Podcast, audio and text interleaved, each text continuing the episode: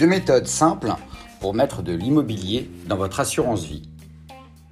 Ce n'est pas un secret, les fonds euros rémunèrent de moins en moins les épargnants qui ont privilégié ces fonds garantis. Reste à savoir comment adapter son contrat d'assurance vie en le rendant plus performant. La pierre papier, SCPI et OPCI est un véhicule intéressant pour retrouver le sourire sur le long terme. Podcast réalisé par Bertrand Dubourg, rédacteur en chef de rédactionfinancière.com. Les SCPI.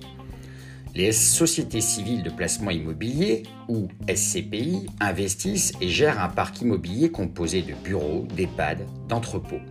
Les sociétés de gestion distribuent des loyers aux investisseurs en contrepartie de l'achat de parts. Les SCPI ont rapporté en moyenne 4,20% net de frais de gestion en 2020. Néanmoins, il faut bien garder à l'esprit que les SCPI sont des produits chers et gourmands en termes de frais d'entrée, qui sont souvent de l'ordre de 10% du montant des versements.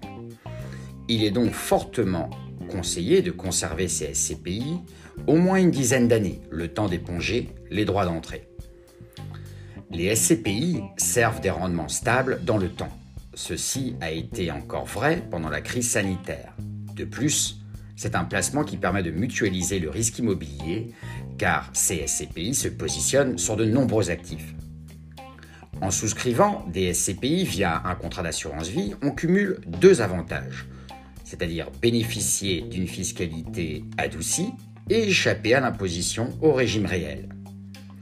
Il faut choisir une compagnie d'assurance qui propose un large choix de SCPI avec des frais de gestion maîtrisés. Bien entendu, les sites en ligne sont en général plus compétitifs que les banques physiques. Faisons un point maintenant sur les OPCI. L'OPCI, ou organisme de placement collectif en immobilier, est également un bon véhicule pour investir en immobilier dans votre assurance vie. À l'instar des SCPI, les OPCI investissent dans des parcs immobiliers pour les louer ensuite et en retirer du rendement.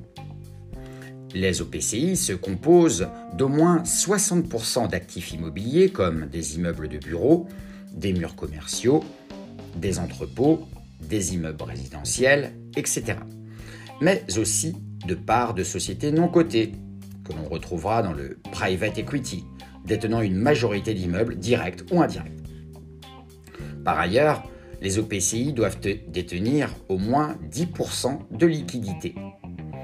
Les contrats d'assurance vie proposent d'investir dans des OPCI. Le premier avantage est d'investir et de transformer la fiscalité des revenus et des plus-values en fiscalité de l'assurance vie. En outre, l'assurance vie offre et permet de transmettre plus facilement les parts détenues. Ainsi, en cas de décès, la fiscalité est très avantageuse et permet d'attribuer le capital détenu en annulant les droits de succession sur les sommes investies.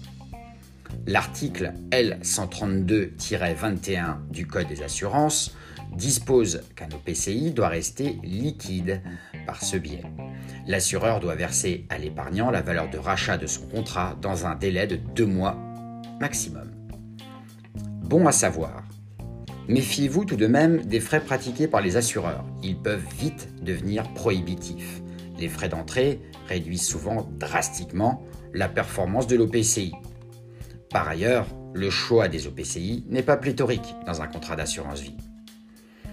A bientôt sur rédactionfinancière.com. C'était Bertrand Dubourg pour le podcast.